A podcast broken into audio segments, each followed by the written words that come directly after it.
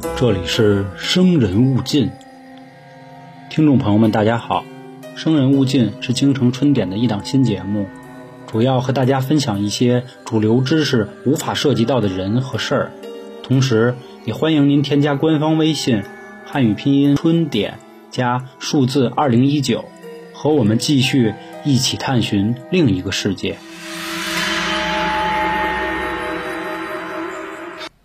大家好，我是黄黄。呃，前两天呢，我讲了关于香港邵氏片场的一个都市传说啊，啊，当时也提到了香港一个很有名的事情啊，就是诡异的大头怪婴事件。正好有听众私信我，就问我说能不能聊一聊这个。那好啊，那今天就跟大家说说这个事儿。啊，首先呢，我先给大家整理一下这个大头怪婴都市传说的一条时间线。因为这个故事啊，版本实在太多了，我在网上搜资料的时候，确实看到了很多种说法，所以呢，我尽量做了一个整理，但是不保证说我最后整理的这个事情就一定对啊，所以如果有什么问题的话，大家也多见谅啊。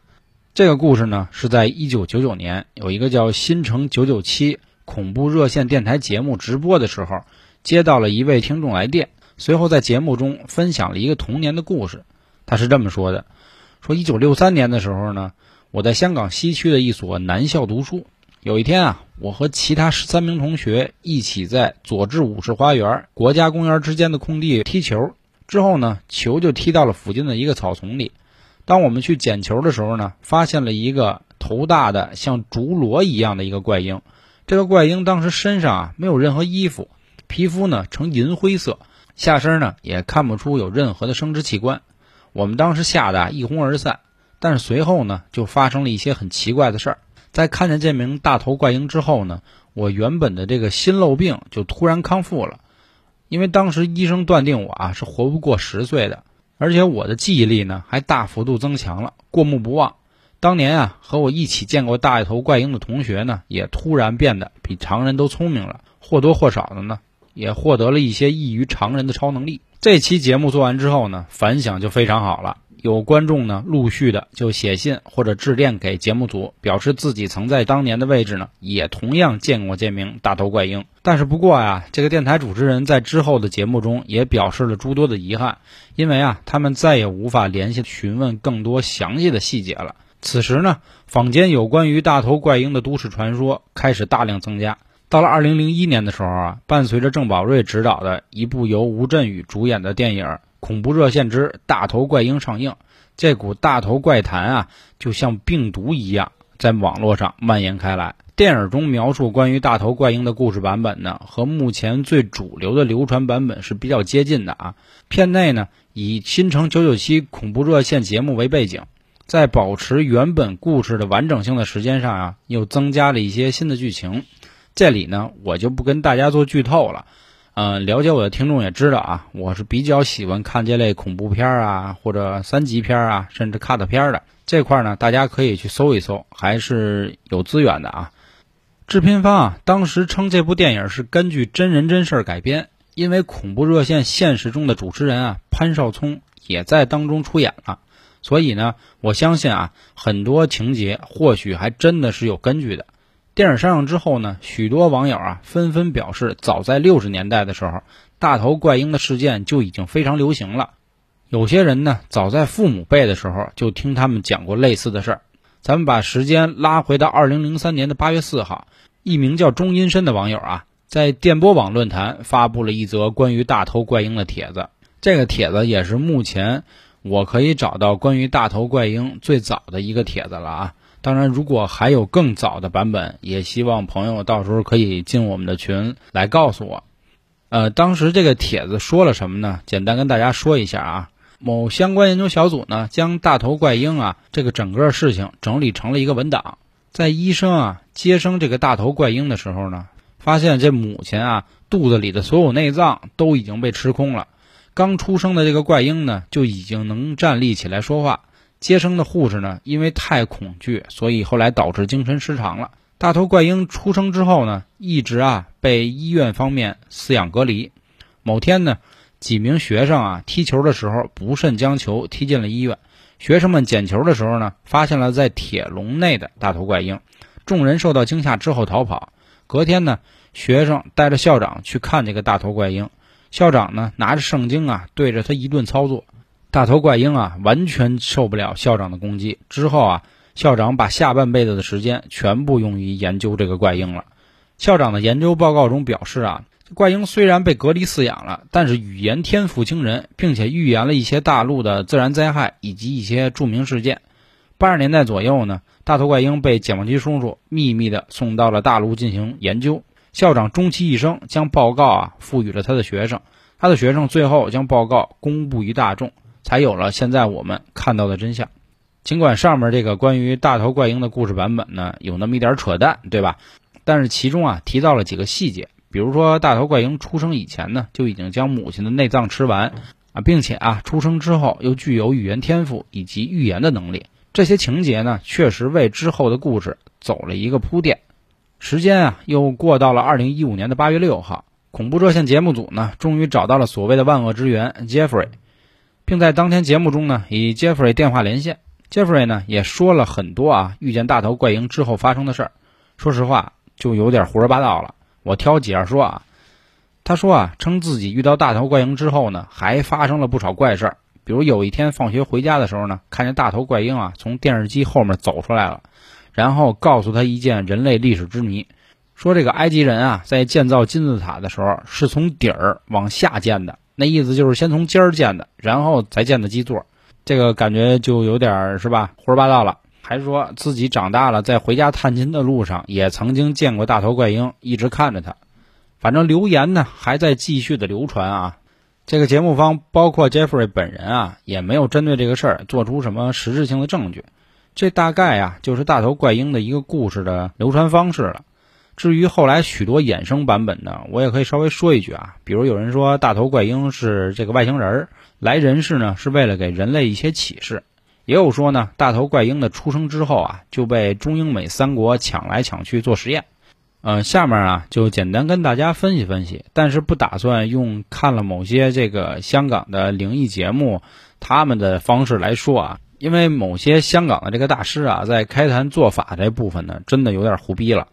非要举例呢，大家可以自己去百度一下，有一个叫司徒法正的人，当时啊真的是被捧成了大神了。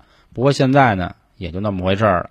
那我们现在啊，尝试寻找一些线索，比如报纸部分，许多故事呢，包括电影啊，当时都提到了大头怪婴啊是有报纸报道的。恰好呢，香港也有旧报纸查询的系统，所以这块呢，就跟大家分享一下看到的东西。首先啊，利用这个 MMIS 网站呢，查询一些开埠以来重要报纸的历史记录。第一个搜索关键字呢，就可以直奔大头怪婴。有关于大头怪婴的报道有价值的啊，还真的有两份。这其中一份呢，出自于1951年8月1号的《华侨日报》，报道中提到了澳门大头怪婴。当然了，这个和香港的这个大，当然了，这显然和香港的都市传说貌似没有关系。